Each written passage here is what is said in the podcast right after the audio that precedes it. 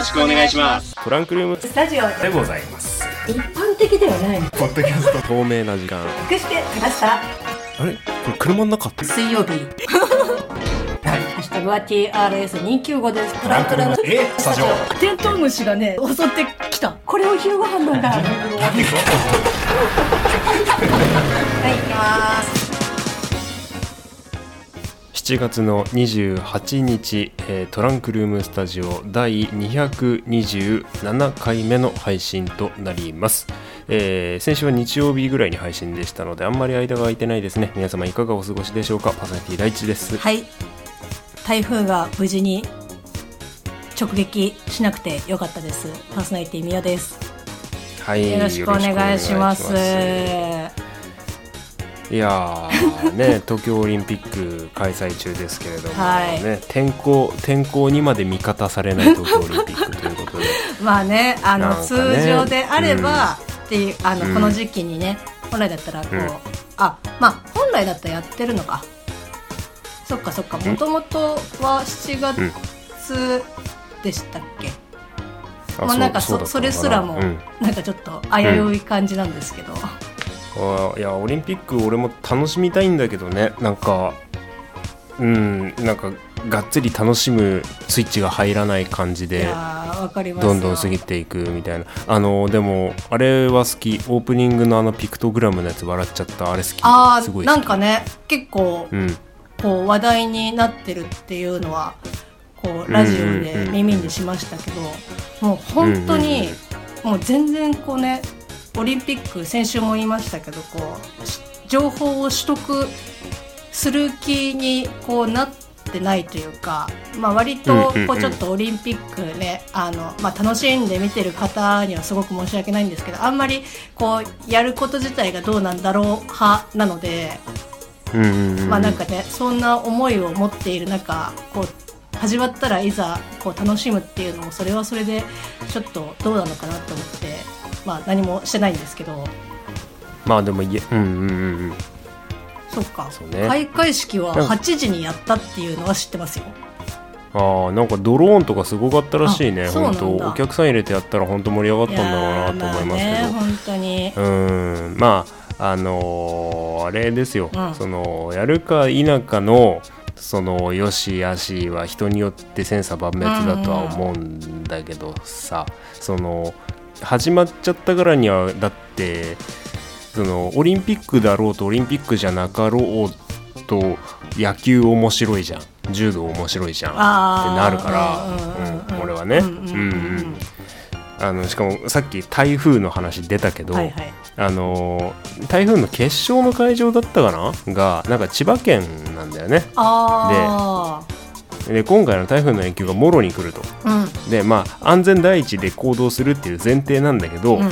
でまあ、いろんなところに避難勧告とかあのの恐れみたいなの言ってますよ。暴風域がどうのこうの。ましてや東京オリンピック直撃するかもしれないっていう不測の事態でしたから。ななんだけどあのその千葉県のそのサーフィンの会場も大しけなのね、あー、うん。はいはいはいはい。だけど危ねえんだけど、う危ねえんだけどサーフィンっていう競技の特性上海が荒れれば荒れるほどいい。あーなるほどね。こうもう危険と隣り合わせだけれど、やっぱそういった時の方がちょっと面白くない？ね。どっちもどっちにも転べないんだけどさ。なんかこうプロならこうやりきりたいっていう気持ちもあるけどこうやっぱ波がねうんうん。運営側としてはちょっと危険があってよっていう。そうだよ、ね瀬戸際だと思いますね。接客うん俺接客お客さんせっかくお客さんも入れないんだからさ、うん。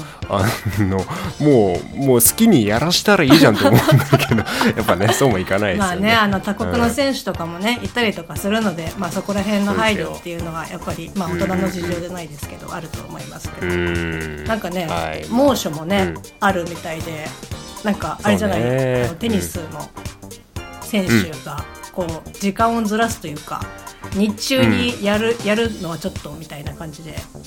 まあね、なんか言うとりましたけどいやもうね難しいなあっていう。ちょくちょく美桜さん言うて言うてオリンピックの情報が入ってるって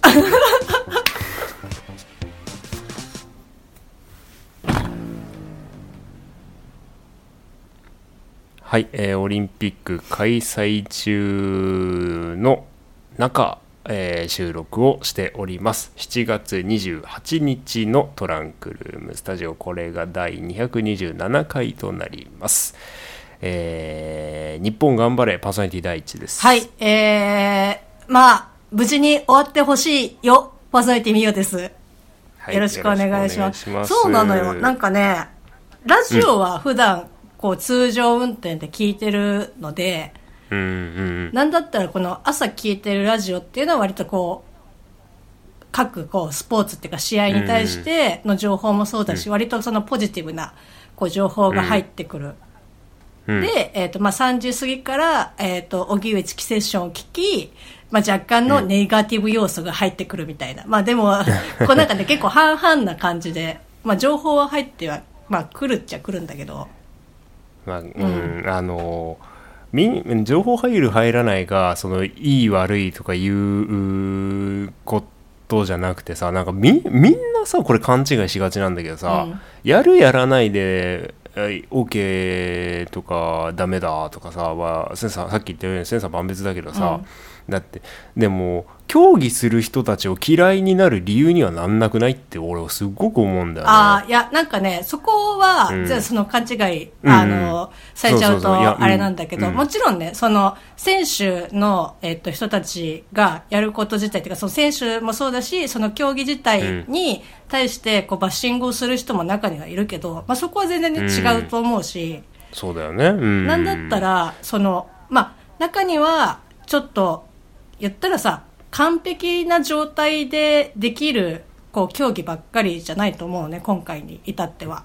そう、本当だったら去年やるはずだったのに、1年、こう、先延ばししたっていうことでさ、よその、2020年に調整してきたけど、もう1年調整し直さなきゃいけないっていう人もさ、そうだね。もしかしたらいたとると思うんだけど、うん。でもやっぱスポンサーとかがいると、こう、うん出ないっていう選択肢がまあそもそも取れないっていう人もいたりとかするから、まあそこら辺は全然、その選手に対してとかっていうことは全然ないんだけど、まあ、うん。これは完全にまあ私の考え方っていうか、こう、うん。意見だからいいんだけど、なんかこう、やっぱ後ろ向きなのに、ちょっとこう、はしゃぐっていうのは、ちょっとそれは、私の中では筋がちょっと通んないなって思って、まあね。うん。あの、まあ、全然、こう、やるなとか、あの、競技に対してとかじゃなくて、もう静かに、あの、9月を迎えるみたいな感じで。うんや、もう全い然。やなんか、いろんなさニュース見るとさ、うん。なんか別にアンチアンチの方向がもう土地狂っちゃってる、ねやつもあるんだよね、うんだから、うん。そうね。応援するとこは応援して、うんうんうん。そのそのしでもしっかりその応援するっていうベクトルがあるにもかかわらずそのどこかのお偉方がうまい飯を食うためのオリンピックになってることがもう本当に辛いなってもうもうやもうもう嫌になっちゃうっていう感じですね。うんなんかまあね。で、うん、もういろんないろんな負の負の感情が溜まってる中、まあ、先週のトランクルームスタジオだったっていうような感じなんですけどそうですね。うん先週すごかったですね。うん。ツイッターでね、はい。あのこんなのいただいてます、えーユーザーネームキグマスさん。えー229回を聞いてですね説明しよう。普段ダークサイドを漂っている大地先生が蓄積された負のエナジーを放出することにより2分間噛まずに話せるという超スキルが解放されるのだ。その神々しいまでの陶器はミオのツッコミを一切許さなかったと、えー いただいておりますけど2分間噛まずにいつも話してないかな俺。いや、まず。なんて言うんだろう。あの、もうさ、息つく間もなく喋ってたよね。いや、言う、言うほど、あの、あれですよ、編集の上で、こう、まあまあ、ちょっことは聞きますよ、もう。いろんなことあの番組をね、うんうん。その自分の番組を、うん。うん聞き直しますけどあんま大したこと別に喋ってない そそう、なんかあの、よくよくちゃんと、あの、うん。まあそれこそ、まあ文字起こしじゃないですけど、改めて聞いてると、まあ、うん、うんって、でもなんかこう、でこ雰囲気でうん。押し通してるみたいな。あの時の勢勢いは勢いはあったと思うんだけど 別に何何も実りがないんですよねあれね。それで自分のさ話した内容をこう後から自分で復習するっていういう辛さ。恥ずかしさ わかるわ、それは。ででキグマさん最後にこのツイート「ワニかナターシャか」ってつけてくれてるんですけどこれ先々週ね。まあ、ちょろっとね、あの、ブラックウィドウの話をしたときに、そうですね。まあ、はいこうね、ナターシャが出てきたっていう話はしましても、うん。してましたけど、はいいやーあのーすごいすごい面白いハッシュタグがついてるなっていやもうこれ多分ね、これはこれ、このツイートだけでしょうね。このハッシュタグは。おそらく今後増えることもないですけど、まあこれがね、木熊さんが削除しない限りはずっとこう、ネットの海を漂ってる感じだと思いますけど、ありがとうございます。ありがとうございます。その他にも、えー、ゆだねまつけさん、そして、えーいつも通りみつさん、えーツイートありがとうございます。ありがとうございます。うーん、まあね、そんな感じで、うんまあ、先週の収録がちょっと遅れたからね、あのーまあ、じ前回の収録と今回の収録、そんな間が空いてないんですよ。そうですね。うん、で、ね、マイク回す前に何かある、何もないですみたいな話をしてましたけど、はい。あのあるんですね。ー あるんですね。あるんですかね。あのね、に日曜日銀座に行ったの、銀座。ああおー。のーあれなんですよ。結婚指輪を作った店が銀座にありましあ、て。出ました。あ、これあれだっけ、うん君がこう、サプライズかなんかでやったお店とはまた別、あ、一緒のお店です。一緒のお店です。はいはい。でね、んあのーで、その作った指輪をクリーニングにこう年一で行くのが夫婦のルーティンになってまして。で去年はちょっとやめたんですけど、うんまあ、コロナの影響もあって、うでまあもう今年はちょっとまあその1年置いたルーティンもちょくちょく再開をさせようかなと思いつつ、ちょっと今年は行ってみっかっていうことで行ってそれで指輪綺麗になったんですけど、はい。あのね話したいのはそこじゃないんですよ。え？あの銀座にあの無印良品のストアがあるんですね。はい。えその無印何何何店っていうのか分かんないんだけど、はいはい。でそこの無印の地下1階に無印ダイナーみたいなこうレストランがあるんですよ、おえうん、でその日替わりあ週替わりか。週替わりの定食みたいなのが食べれて、まああのことによっちゃコースも出るっていうような話なんですけー、ど、はいはい。あの初めて嫁さんとそこに指輪を作りに行った時ももう今なくなっちゃったんですけど有楽町の無印良品が近くにあるようなあの地理的位置なので、まあ、銀座といってもあの有楽町の無印でこうなんだレストランに入って食事を食べたなっていう思い出があるんですけどで今度はその銀座の無地でご飯食うべっていう話になって。であの無印行ったのね、うん。いやそあのねそこの料理がうまかったって話なんだけど。いやもうね、この1分ぐらいの私の無言で頑張った、うん。あの、時間を褒めてほしいよね。逆いやに。マジでね無言無言無言だなって俺も思ったけど何にもないよって思ってた。よな 何にもないんだよって思ってたよ。いやー、こう、もうみんな同じ気持ちだと思うのね。これ聞いてる人は。本当に。ピッカピカの指輪でね、あのねあのお魚の定食とねあの鶏の唐揚げの定食を夫婦で食べましたいよやー、それはあれなの。その無印良品で取り扱ってる、こう、食品とかっていうのを、まあ、ちょっと使ってる。うんだだと思うよ、うん。えーえ食器とかあもみんな無地のやつだったし、うんうんうん。なんかこう、ちょっと、あれだね。なんていうの？こう、ナチュラル系というか。うんそう。ああ、でいいっすね。女性のその担当してくれるその僕らのテーブルを担当してくれるスタッフさんがいたんだけどその方がすごい優しくって、ああ、うん。最初ね、あのーまあ、お昼時に行ったんでこう、まあ、僕らの前に一組ぐらいいたんですよ、あの待たれてるお客様うが。んうん。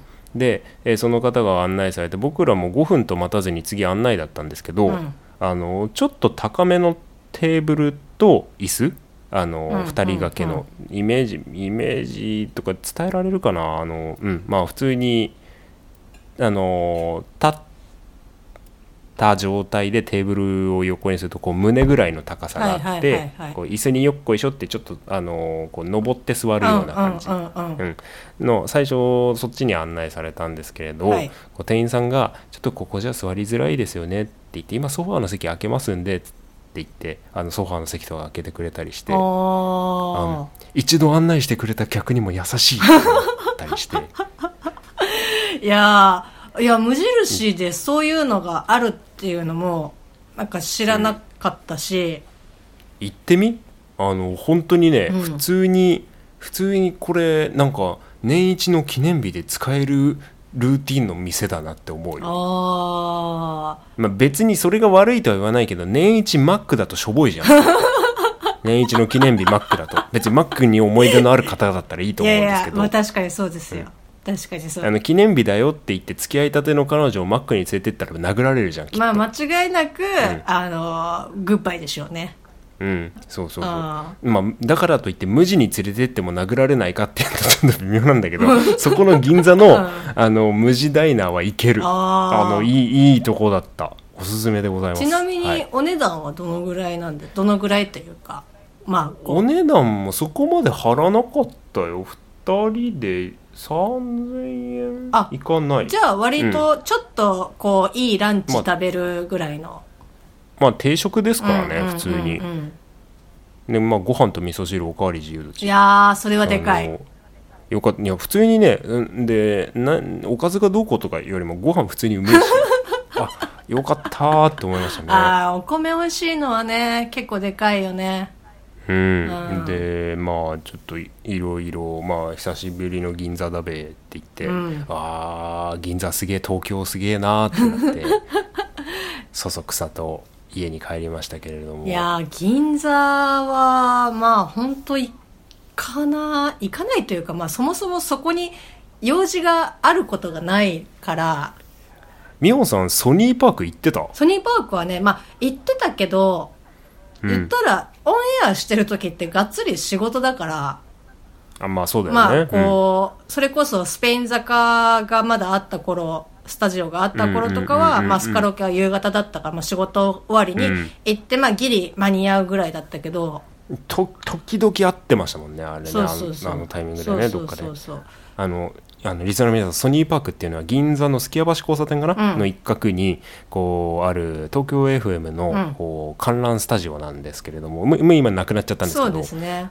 うん、まあね銀座といったらまあそういうとこうんろだけど、うんうんうんそう。まあ結構東京 FM ってその銀座界隈のまあ話とか、まあ、それこそ、そうね。朝やってるブルーオーシャンなんかでは、銀座美人っていうので銀座銀座にあるこう各お店を紹介するっていうコーナーがあったりとかしますけど、まあそうね、じゃあまあたまにはちょっと行った方がいいかしらね。もう近近所のなんかこうちょっとあのデパートみたいなところに入ってる無印良良品じゃなくてちょっと銀座のこう無印に行ってみようかしら、ね。銀座の目印は一味違かったですよ。面白かった。なんかねしかも上がホテルになってんのねあれね。えどういうこと？無地ホテルになってんだよ。そんなあんの？うんでなんかそのホテルのロビー階にあたるところが、まあ、ちょっとしたあとカフェとあとねあれは美術館って言っていいのかな？そ、まあ、ちょっと美術館って言うと伝わり方違うと思うんだけどギャラリーみたいな感じってこと？そうそうそうそうそう。無地のビル全体使ってこうこのフロアでは誰々さんみたいなアーティストとコラボしたような作品が置いてあったりだとかあのーうんししてなんか普通に普通に楽しめた。な あいいっすねそれは。なんかねキャンパス地の布で作った恐竜の骨とかあったから僕は大はしゃぎでしたね。あー恐竜ね。いやもうあの面白かった。最近なんかこう恐竜のフィギュアはい。はい。があの池袋の駅構内でこう販売してて、ちょっとね あのほら手手のひらサイズよあああのミオさんが俺にくれたよねあそうそうそれのあのもっとこうしっかりした1個1200あはいはいはい。円とかそれぐらいの、あ良いやつですね。そうそうそうなんかあの、ね、粘土となんかこう石足し2で割ったみたいな感じのやつなんだけど、それがね、うんうんうん。ちょっとね欲しいなと思いながらこうなかなか手ちょっと迷ってる途中ですけど。なんかなちょっと今恐竜出てきたからあれだけど恐竜の話して。もうこうこの時間で言うなし いやなんか、うん。別に今何か話せる恐竜のネタがあるわけじゃないんだけど、うんうん。あの一応一応あれなんですよ僕。あの男の子が好きになるものはガンダム以外大体好きになってきてるんですね。まあガガンダムもね、まあ、人呼びよりますけど、まあうんそのね車とかバイク好きだったりとかそうね。車も好き恐竜も好き動物好き昆虫好きとかあいろいろあったですけどねなんか恐竜の魅力いいよね。恐竜好きのリスナーさんとかいるのかな？いや結構いるじゃないかな。なんかは爬虫類好きな人とかって恐竜好きそうな感じするけど。あまあまあそうだよね、うんうん。トラスタでも最初の方なんか俺がペット飼いたいみたいなこと言ってあのヒョウモントカゲモドキを勧めてくれたリスナーさんがいたよね、うん。確かね。うんマンモスとかどうですか？マンモスあのね僕はねその恐竜がいた中生代が好きなんですよ。新生代に入っちゃうと僕は専門外なんですよね。すいません。はい。勝手に絶滅しろって感じなんですよいや。勝手に勝手に絶滅してるはちょっと言い過ぎですね。ね。ちょっともうあの時間の読みが分かんなくなっちゃったんですけどもエンディングですか？今エンディングが流れてます。本編自体はあと30秒ちょっとあですかね。あなんかね最近あのマンモスを復活させるプロジェクトみたいなやつが、こうねえ着々と進んでますけど、なんか近畿大学かなんかで展示やるって今日広告見ましたけどなんかね。まあでも確かに古いものを蘇らすのはね、じゃあ、あのー普通にワクワクしますよね、まあちょっとあの僕がちっちゃい頃から言ってると思う。そのそういうプロジェクトがあるよっていうのは、あうん。DNA の破片をこう採取して今の像と掛け合わせて、えーまずもうクォーターのクォーターのマンモスを作り上げてそこからどんどん血をマンモス側の濃くをしていく濃くしていくっていうような感じみたいですけどね。ジュラシック・パークの、あのー最新作ももうちょっとで公開なので恐竜ネタちょっと、はい、リスナーの皆さん期待してお待ちいただければと思います。